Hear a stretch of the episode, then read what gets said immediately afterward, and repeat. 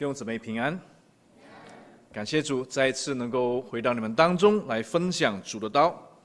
那今天要来分享这个俄巴迪亚书哦，我相信这是一卷哦，就是信徒没有太多注意的一本书，对吗？也不晓得你们当中哦，上一次读俄巴迪亚书是什么时候？我们一起来祷告。父神，我们感谢你能够赐给我们今天美好的一天，我们能够在圣所里面敬拜你。求神帮助我们今天能够透过厄巴迪亚书对我们说话，让我们在当中看到你这个救赎的恩典的信息，让我们知道你是守约施慈爱的上帝。谢谢你，我们将祷告祈求，乃是奉靠主耶稣基督名求，阿门。好，那厄巴迪亚书哦，基本上就是不只是。我们说这是什么？十二小先知里面最短的一一卷书啊，也是旧约里面啊最短的一卷书啊，只有一章对吗？二十一节经文啊，谢谢站长为我们读了十四节的经文。那我打算啊，就是如果有机会啊，下次再来讲的时候，会讲下会讲这个俄巴底亚书下半段的经文，从十五十五节开始啊。而且我们对俄巴底亚书知道的不多。啊，然后啊，到底是什么时候写的啊，也不是太清楚啊。有一些，如果你看一些学者的推敲啊，有些甚至说是主前啊，大概三百多年写的啊，有一些说大概八百多年写的。那本身的立场就认为啊，这卷书啊，应该是是关于这个什么说呢？就是耶路撒冷沦陷的时候啊，就是被巴比伦攻占的时候，大概主前。五百八十多年的时候，啊，在那一个时候啊，大概跟这件事情也是有关系的哈。那当然，我们知道巴比伦啊攻占耶路撒冷啊，让整个南国沦陷，是举国啊的悲剧，对吗？啊，可以说是以色列历史当中最悲惨的一件事情啊。当然，我们知道北国也沦陷了啊，沦陷在亚述国的手中。那如果你们有时间啊，回去再看这个历代下啊三十六章里面的经文，那当中就有记载了有关于啊特别跟啊这个巴比伦啊攻陷耶路撒冷南国的事情也是有关系的啊。当中这段经文里面，你看到以色列人啊，就特别南国犹大，不只是输了这场战争。他们也失去了他们的国家，对吗？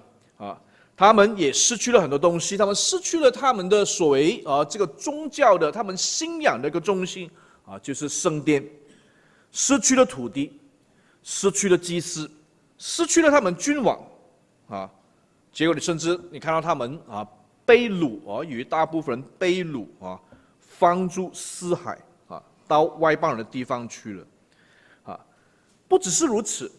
更糟糕的是啊，就是你看到他们自古以来的仇敌，就是以东人啊，就是在欢呼啊。我们说有点幸灾乐祸，对吗？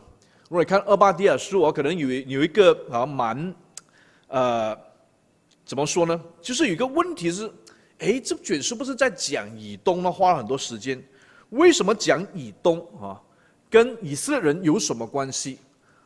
更不用说跟我们啊二十一世纪的信徒有什么关系？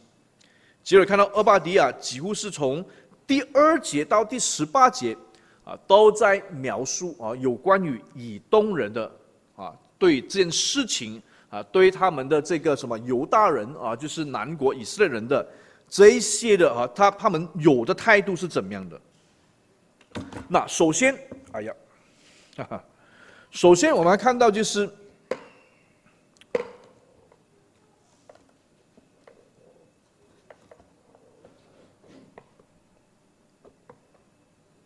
以东的背景啊，以东的背景，以东人是谁啊？如果你稍微啊对圣经有了解，就会有解读、有了解的话，然后你知道以东乃是以扫的后裔，对吗？那当然哦，以东早期很早期的啊，他们历史我们不是太清楚啊。当然我们知道啊，从这个怎么说呢？亚伯拉罕的故事其实还有更早的哈。亚伯拉罕的啊孙子啊雅各跟以扫啊，我们知道哎，从以扫来的啊。然后你看到就圣经里面讲到这个撒母耳下啊第八章的时候啊，叫大卫啊把以东人啊就是怎么说呢？以东屈服在大卫的啊这个军权之下，在他的统治范围啊，有点像就是啊我们这个叫宗主国啊跟这个附庸国之间的关系。还有就是在所罗门王。执政掌权的时候啊，以东人还是屈服在啊这个所罗门王的手下啊手中。那可能有一个问题就是以东，我刚才讲的就是与以色列有什么关系？而以东与我们到底有什么关系？那基本上你可以看到，从以色列人的历史来看，以东哦是以色列人的仇敌，对吗？啊，我们说是什么冤家路窄，对吗？以东也是男主上帝对他子民救赎的一个群族啊，我们可以这样说。你看到在以色列人的历史当中，在神的恩典之约当中啊，施恩与以色列民的这些事情上，以东人其实做了许许多多的破坏啊。因此，如果你从一个旧约啊旧约预表的角度来说，以东人哦，相当于什么呢？相当于敌基督的啊，敌对上帝的啊，敌基督、敌对敌对上帝的同义词啊，是旧约中抵挡神的代表。那有有关于这一点哦，我们等一下会谈到最后最后一点的时候，我们会更清楚了。那在今天经文里面哦，我不会每一节都去讲解哦，但是从今天经文里面，我要从俄巴迪亚书当中哦，去认识四种哦。敌基督的时代精神，那我相信这时代精神是贯穿了整个旧约、整个新约时代啊，直到主耶稣基督第二次再来。那第一种而敌敌基督的时代精神是什么呢？你会看到啊，就是在这边所讲的，特别讲到啊，就像刚才我们讲到啊，这个俄巴底亚书基本上第二节到第十八节都在讲以东人啊。那特别提到就是有关于以东的沦陷啊，上帝怎么样审判以东人啊？以东的沦陷，换句话说，乃是啊跟神的审判是有关系的。为什么？刚才我们讲了啊，跟他们的态度是有关系的，特别是跟他们骄傲的啊这个罪是有关系的。所以结果你发觉，这个前面九节的经文啊，都是跟。审判以东人是有关系的，而且这些经文里面哦，就刚我讲了，特别啊，如果你来到第三节的时候，就跟以东人的骄傲、高傲是有关系的。第三节说：“住在山穴中，居所在高处啊，你因狂傲自欺，心里说。”谁能将我拉下地区呢？这种句话很重要啊！心里说，谁能将我拉下拉下地区呢？哦，为什么以东人会这样来夸口啊？为什么以东人会将来骄傲？应该说啊，哦，我相信这个也是我们今天的时代精神之一啊，骄傲，对吗？那首先我们要看以东的怎么说呢？特别跟他地理环境是有关系的。如果你看当时的地理环境，哦，你对以色列人或者远古经历史有一点的研究的话，你会发觉，哦，以东在当时候，啊，是有两个啊，有两件事情或者两个因素是蛮重要的，跟他整个国邦。第一就是，哦，他是在这个叙利亚跟埃及之间的贸易之路中间，啊，或者是必经之路。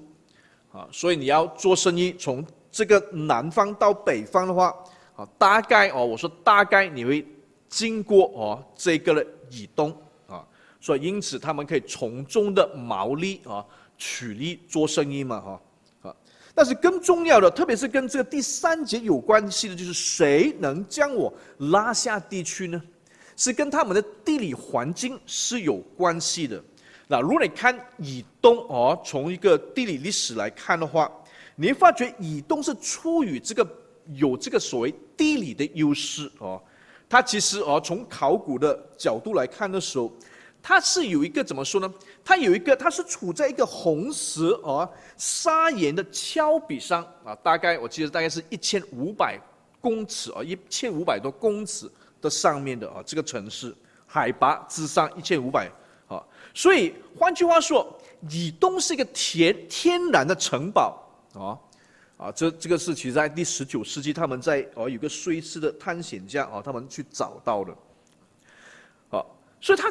基本上好像一个天然的城堡哦，你知道，如果哦打仗的话，哦，我记得还记得这个好莱坞炮一到电影啊，美国去打日本一个地方的时候，啊，他从下面打上面的时候，很艰巨很困难，对吗？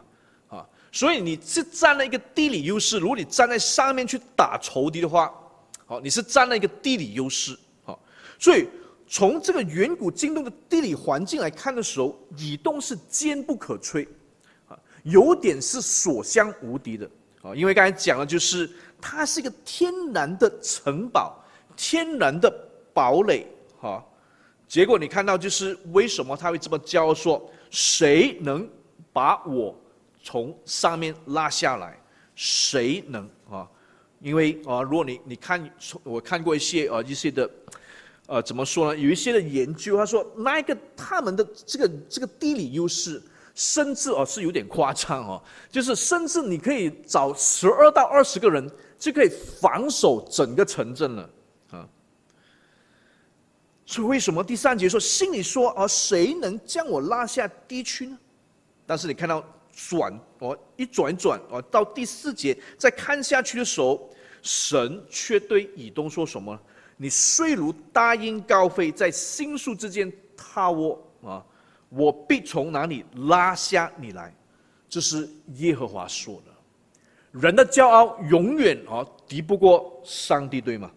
这个也是我相信是敌基督之意的啊。这个时代精神跟人的高傲、人的骄傲有关系的。你没有发觉撒旦啊？其中最大的问题也是跟骄傲有关系，对吗？如果从全世的历史去看，以赛亚书第十四章，还有以西结书第二十八章的时候，撒旦哦，我相信在整个全世的历史当中哦，他最大的问题是跟骄傲是有关系的。亲爱的弟兄姊妹，从古到今，我们所面对的不是如此吗？啊，我们这些所谓改革中的啊，福音派的、保守派的啊，在教会的圈子里面。我们常常面对就是受到新派的嘲笑，对吗？不只是如此哦，我们在面对世上的时候啊，我们的外邦人朋友、我们的亲朋戚友、我们的同事，你谈什么啊？这个耶稣基督是神，啊，从死里复活啊，他们会相信吗？啊，不要说在西方哦，我们在亚洲的，在台湾的。传福音很困难，对吗？讲耶稣基督的福音很困难，为什么？啊，人都是站在一个哦，唯独理性啊，去看事情，看到信仰的时候，特别是如此。啊，人的骄傲，其实在世上啊，在从古至今都是如此，为了骄傲的缘故，啊，为了争面子的缘故。争得死去活来，啊！你知道，在一九六九年的时候，这个是一个历史来，你们都应该蛮熟悉，就是有关于啊人历史在当中人类登月的事情，对吗？我还记得这个叫做尼尔阿姆斯壮吗？啊，当他登上月球的时候，他讲了一句话，什么？这是我个人的一小步，却是啊全人类的一大步，对吗？那表面上来看，这是人类啊，无可否认是一个很大的成就，对吗？这个是人在历史当中哇，从来没有想过可能梦寐以求的人登上月球，在当时候啊，结果其实你发觉哦，如果你有研究他这段 小历史的时候，你发觉在阿姆斯壮登月八年前，苏联人哦已经哦那时候叫苏联，对吗？已经把哦他们自己的一个太空人送上太空去，还没登月，但是送上太空去是人啊，人类第一次去太空啊。结果哦，你看到美国这一方面啊，知道这件事情的时候，觉得很丢脸哦。你知道美国到现在跟俄罗斯的关系都是如此，对吗？更不用说那时候是冷战时段了啊，冷战时期了。对于美国来说，这是一个打脸的事情。结果他们做了什么呢？为了面子的问题，他们再放多点钱，投资更多的钱啊，要比苏联人做得更好。其实你看到从某个角度啊，我们当然可以从很多角度去看这件事情。从某个角度来看啊，登月这件事情，登月的这个好像啊，这个这个整个的啊，就是美国跟苏联之间的啊这个拉锯战啊，其实就在炫耀夸耀自己有多本事，对吗？啊，结果你看到啊，有一些数据报道说啊，这个啊。登月的计划啊，其实耗了大概两百五十亿美金，啊，如果你用今天的钱啊，就是把这个啊通货膨胀率算进去的时候啊，大概已经超过一千亿了，很多的钱。他亲爱的弟兄姊妹，当我们回到圣经的时候，圣经告诉我们，今天也不是如此嘛，从古至今。使徒约翰在约翰一书第二章第十五节那边说：“不要爱世界和世界上的事。人若爱世界，爱父的心就不在他里面了。”什么是爱世界？然后约翰就说：“因为凡世界上的事，就像肉体的情欲，然后还有包括什么眼目的情欲，还有包括什么，并今生的骄傲，都不是从父来的。”约翰说：“这一切乃是从世界来的。”约翰告诉我们：“这世界和其上情欲都要过去，唯独什么？唯独那些遵行上帝的旨意，才是永远长存。今生的骄傲不能长存。”嗯。更何况，如果我们回到耶稣基督的身上的时候，我们看腓立比书二章第六节到第十一节的时候，我们看到耶稣基督是怎么样？我们的主乃是本有上帝的形象，对吗？但他却不与以自己与与天父与上帝同等为强夺。哦，你们都会背这段经文，对吧？反倒虚己，对吗？反倒虚己，怎么样虚己啊？取了奴仆的形象样式，成为人的样式，以人的形象样式来出现。啊甘愿自己卑微，存心顺服，顺服到以至于死啊，都是为了遵行上帝的旨意，为了上帝救赎的计划、救赎的旨意，死在最羞辱的地方——十字架上。不是骄傲，不是高傲。耶稣基基督的本身的教导也是如此。马太福音二十三章十二节，当他在谴责那些文士、法利赛人的时候。啊，以自己自己的啊这种律法的知识啊，以为自己的行为道德操行的自傲为主的这些文士、这些法利赛人，耶稣说什么？凡自高的，必将为卑；自卑的，必升为高。保罗教导也是如此。保罗在罗马书三章二十六、二十七节说：“好在今时显明他的义，使人知道他自己为义，也称信耶稣的人为义。既是这样，哪里能夸口呢？不是夸自己有多厉害，不是夸自己道德操行有多厉害。保罗说：没有可夸的，用何法没有的呢？是用立功之法吗？啊，像一般的信仰宗教啊，积德吗？不是。”保罗说：“乃是用心主之法。”更何况我们看到哥林多教会，哥林多教会很有恩赐，对吗？但是他们也面对一些属灵上的问题。保罗告诉他们，不是靠着世上来的这些智慧啊，这些东西来夸口，这些都是今生的骄傲。所以保罗讲了很多对比，对吗？啊他说：“上帝拣选世上愚拙的，叫有智慧的羞愧；拣选世上的软弱，叫强壮的羞愧。上帝拣选世上卑贱的、被人讨厌的，使一切有血气的，在上帝的面前，一个也不能自夸。人的骄傲，这是时代精神之一，是我们去面对的，也是自己要去警醒的。我们不是靠世俗的钱啊，不是靠世俗来的东西来自夸。那第二，第二是什么？第二种时代精神，我称它为是跟人的保障啊，security 是有关系的。那如果你看这个以，就是厄巴底亚书第七节啊。你谈到第七节里面讲到，就是与你结盟的都送你上路，直到交界；与你和好的欺骗你，且胜过你；与你一同吃饭的私下网罗陷害你，在你心里毫无聪明。你可以从这些经文看到，哎，以东人其实哦，在当时整个政治局势里面，也跟其他的国邦结盟啊，为了什么？跟保障有关系，对吗？所以他有许多的盟友啊，他应该有一个 network 啊 of alliance，有一个盟友的这个东西。但你发觉足够吗？接着看到啊，厄巴迪亚似乎在讽刺他们：你这些盟友是否是想象出来的？因为到最后的时候，这些盟友啊都在背叛你。今天也是如此，对吗？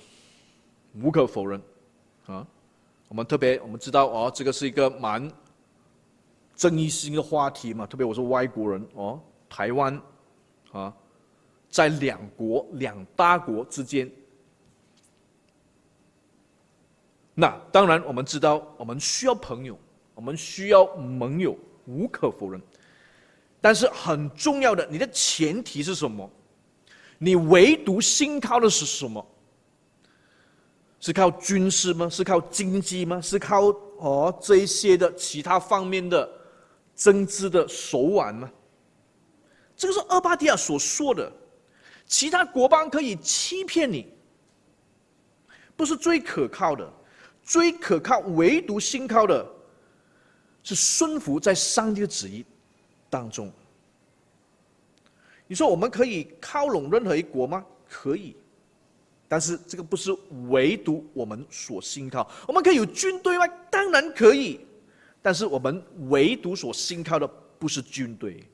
我们看到今天哦，小国对大大国的靠拢是很普遍的事情，应该是个哦人之常情嘛。其实你看以色列当时候也是如此，以色列在当时候哦，他们也是在靠拢什么？如果你看以赛亚书的时候，亚述国。啊，对亚述国的投靠，就以赛亚就责备啊，责备这些君王了，啊。但是，亲爱的弟兄姊妹，如果我们看历史的时候，这历史告诉我们很多东西，对吗？我举一个例子，你看罗马帝国，罗马帝国曾经是非常的辉煌，对吗？如果你稍微有读过罗马帝国的历史，啊，从来没有人想过，当时从来没有想过罗马帝国会倒下来的。但是你发觉，在耶稣啊主后啊五百多年之后，那五百多年之后，竟然有一天哦，这些罗马的军兵发现啊，这个蛮族对吗？有一个蛮族的君王啊，叫亚拉里克一世西科特的国王，站在他们的门前。向他们宣战。哦，你知道罗马帝国里有另外名称叫做“永恒之城”，对吗？嗯。但是发觉从来没有想过，维持大概八百多年的罗马帝国，而从主前已经开始了，到第五世纪的时候，竟然沦陷在外族人的手中。像弟兄姊妹，今天社会也是如此，对吗？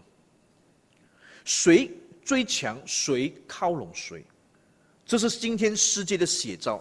好，我们不要只看到只是政治的层面，啊，对权势的靠拢不只是限于国与国、经济与政治之间的互动，应该说，其实对权势的靠拢也牵涉到我们今天社会的各个层次的。为了保障，当然我们要有保障哦。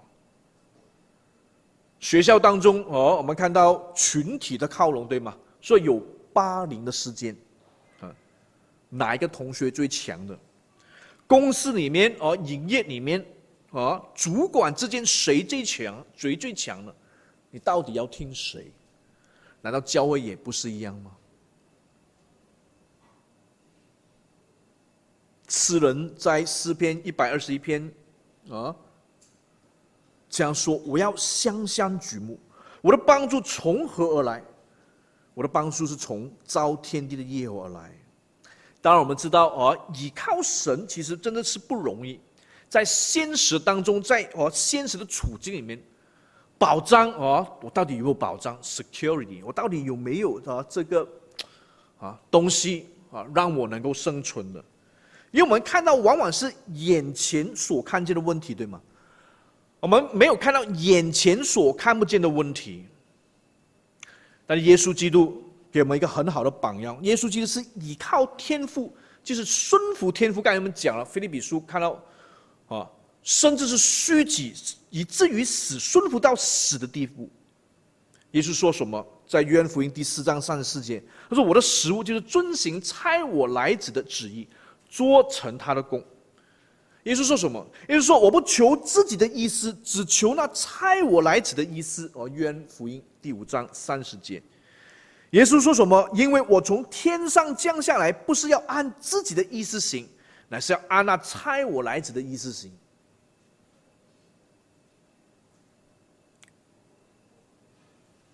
这才是保障，顺服天父的旨意。第三，很快的。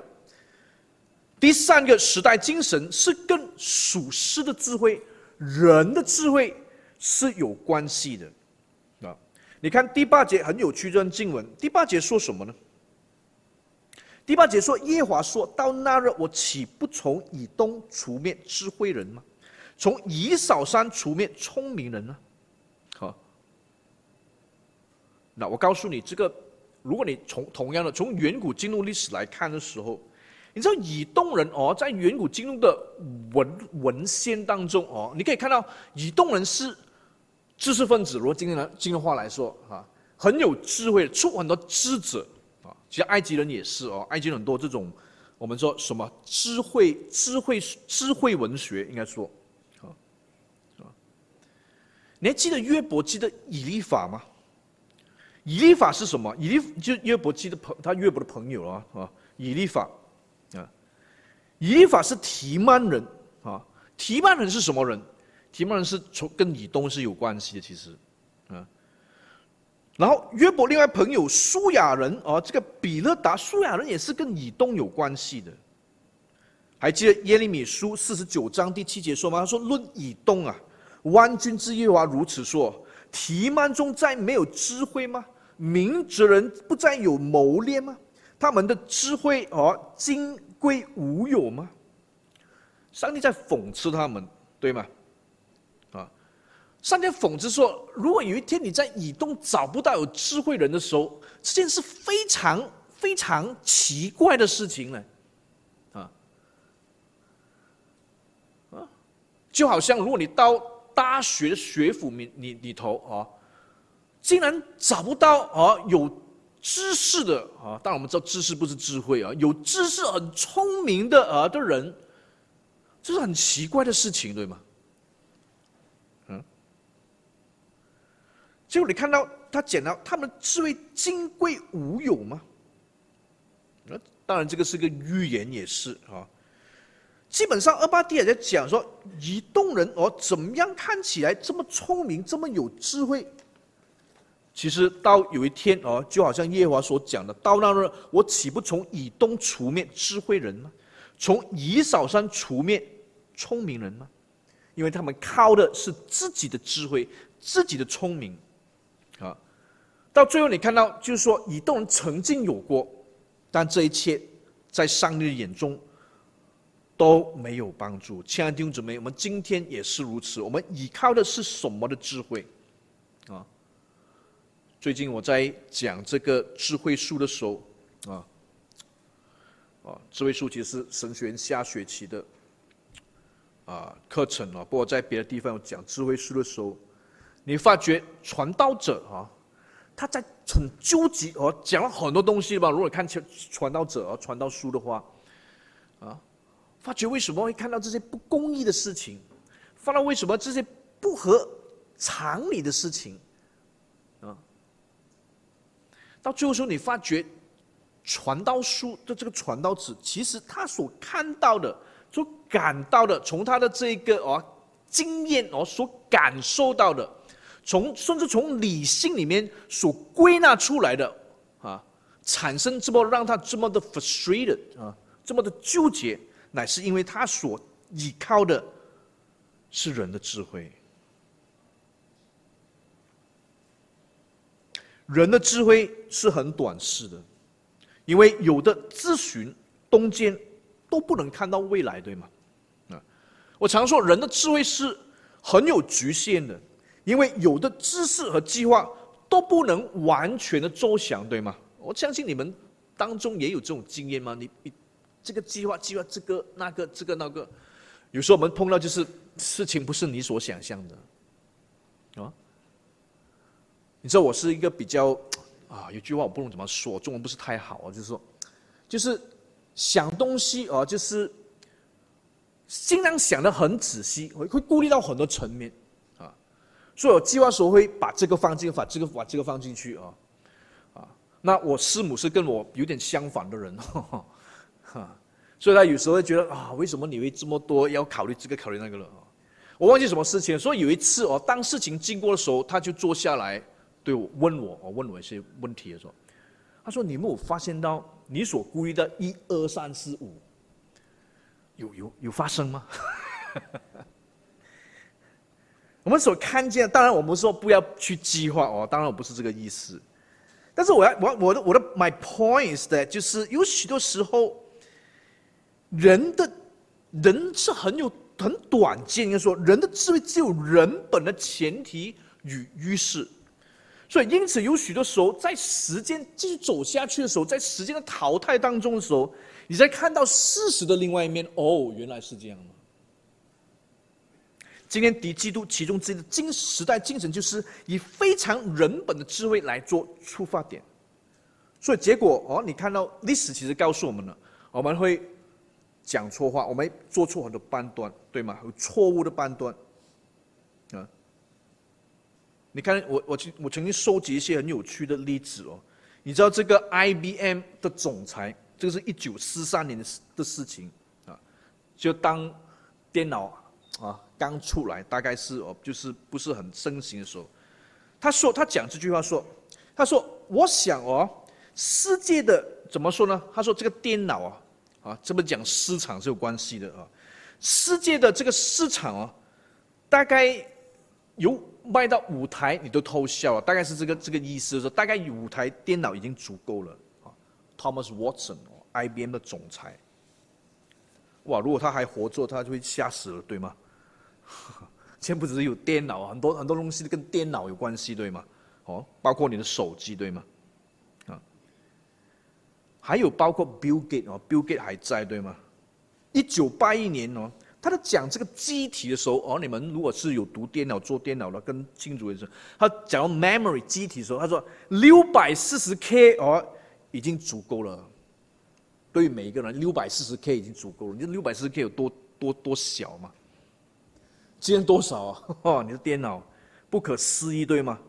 啊，最少了八个 G 哦，通常都十六，有些人是三十二，看你做什么东西，对吗？我是讲那个机体。同样的，还有一个更更有趣的哦，法国有一个名名校哦，它是军师军师的学校来的，有位军事专家哦，那名字不讲了，法国人哦。当那时候已经有了飞机了啊，那时候是大概是。哦，十九世纪啊，应该是。他的飞机啊，哦，如果你是他，他们有人说就是哦，不然用飞机来打仗哦。十九世纪，他说飞机是什么？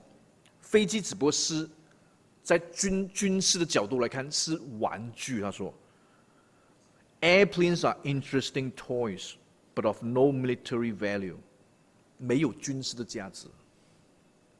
你看人，这些人都是名人来的，对吗？很有智慧，对吗？他亲爱的弟兄姊妹，我告诉你，真正的智慧是显明在哪里？显明在神的创造当中。真正的智慧写明在神的救赎当中。所以我很喜欢哦，这个哥林多哦，特别讲到救赎的智慧的时候，你发觉救赎智慧是一种这个叫什么？一种一种吊诡心在里头，是而非，非而是。我很喜欢哥林多前书哦，保罗讲了第一章二十节，应该是十八节开始看的哈。他说：“因为十字架的道理，在那灭亡人为愚拙，在我们得救的人却为上帝的大能。就如经上所记的，我要灭绝智慧人的智慧，废弃聪明人的聪明。”看到吗？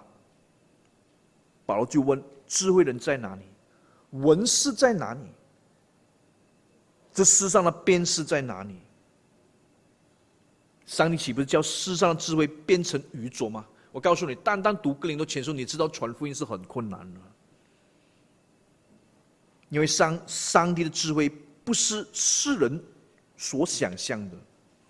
结果你看到哦，到他讲到这个哥林多前书一章三十节、三十一节的时候，保罗说什么？你们得在基督耶稣里本乎上帝，上帝又使他成为我们的智慧。公义、圣洁、救赎。如果你看新译本更清楚，讲到基督是成了我们智慧的时候，它是有一个冒号的。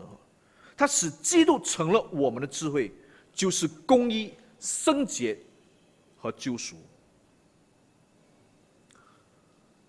上帝最终智慧是显明在基督的身上，显明在他救赎的计划当中，救赎的恩典当中。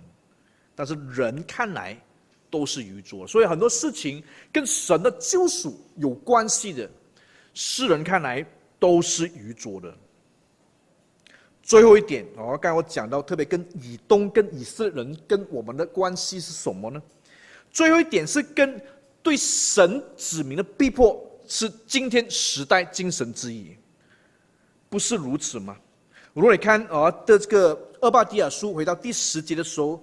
你看到最终啊，上帝会把这个审判带到以东人。为什么？他说：“因你向兄弟雅各行强暴，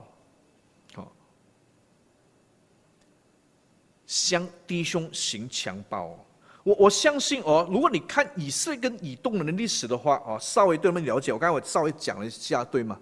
当圣经讲到以东这个字的时候哦，它可以是指一个人，就是跟以扫有关系的啊啊。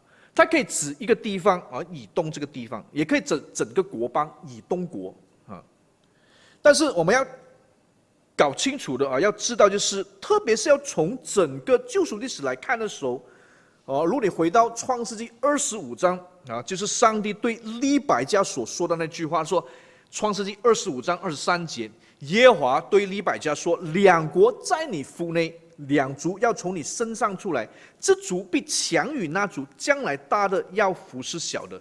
结果你看到这两兄弟雅各跟以扫的纠纷，不只是仅仅或者说不纯粹是一个家庭的纠纷而已，对吗？嗯，你看到这个不是两兄弟哦？我们知道哦，如果家里啊有孩子的啊，无论是有儿有女啊。啊如果是这个，啊，张长老跟我想要想想想想要张长老跟这个蔡牧师也是如此嘛，两个三个对吗？都是儿子哦。你知道兄弟与兄弟之间就是这个样子对吗？那个磨合啊，很惟肖惟妙的对吗？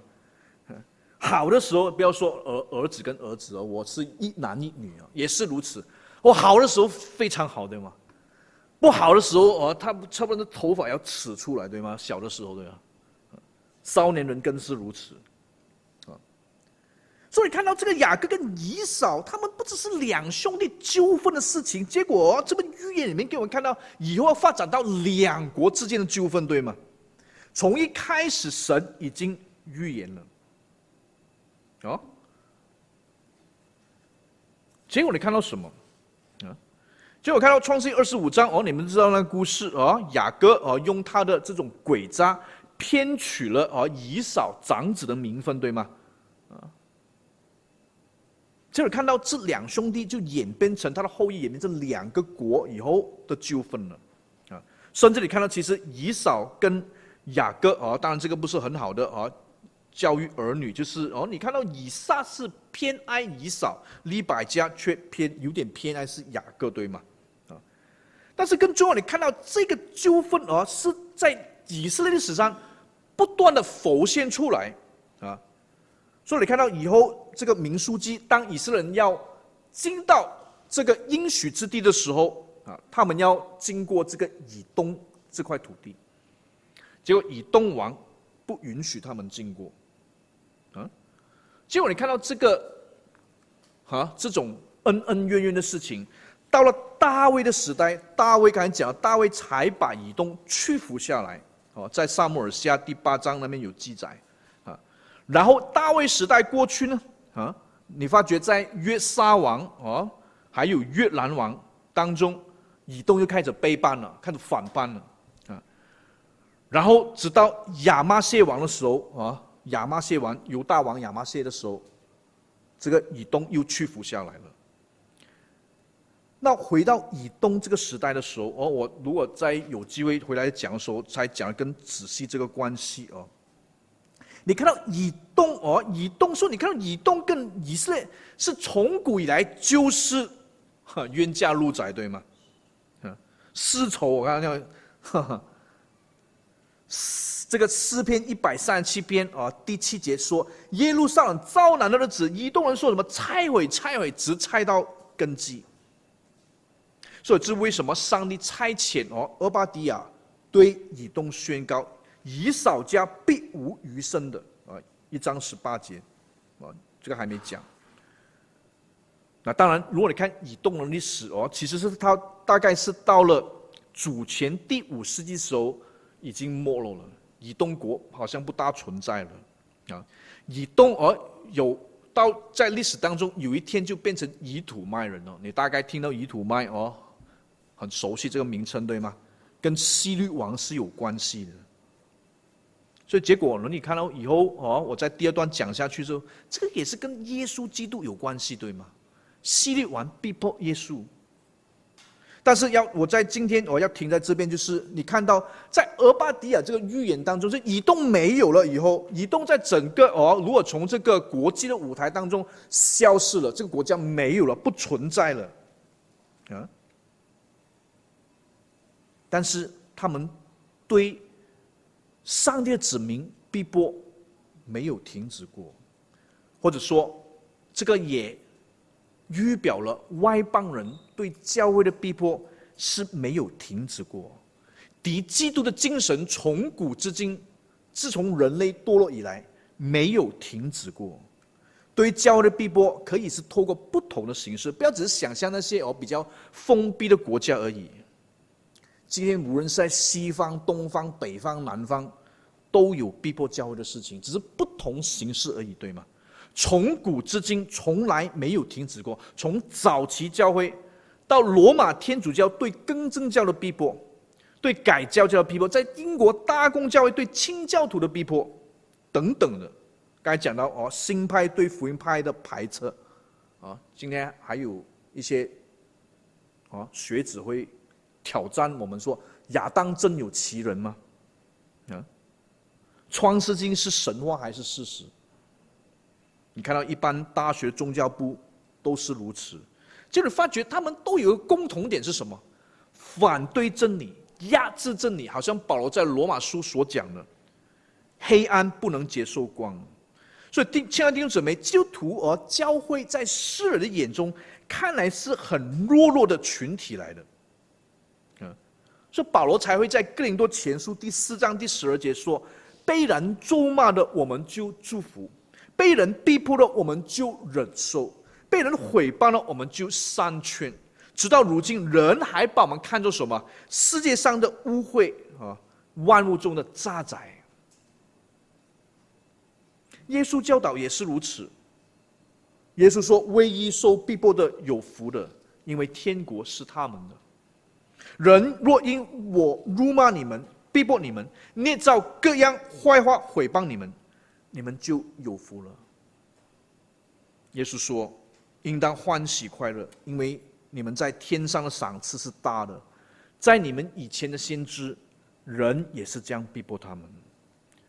求神怜悯我们，我们一起来祷告。”亲爱天父，我们感谢你，让我们今天知道，我们每一个主日来到教会，不是偶然的。我们可以过着很安逸、很悠闲的日子，但是主啊，求主帮助我们。我们知道我们是谁，我们所相信的是谁，我们是走在一个怎么样的历史洪流当中。求神怜悯我们，我们所面对乃是这种种种的时代精神。叫我们有时候真的是在安逸当中，我们忘记了我们的大使命，忘记了我们是谁，忘记我们为什么会来教会敬拜你。求主施恩怜悯，帮助我们，让我们再一次被坚固。谢谢你，祷告奉主耶稣基督名求，阿门。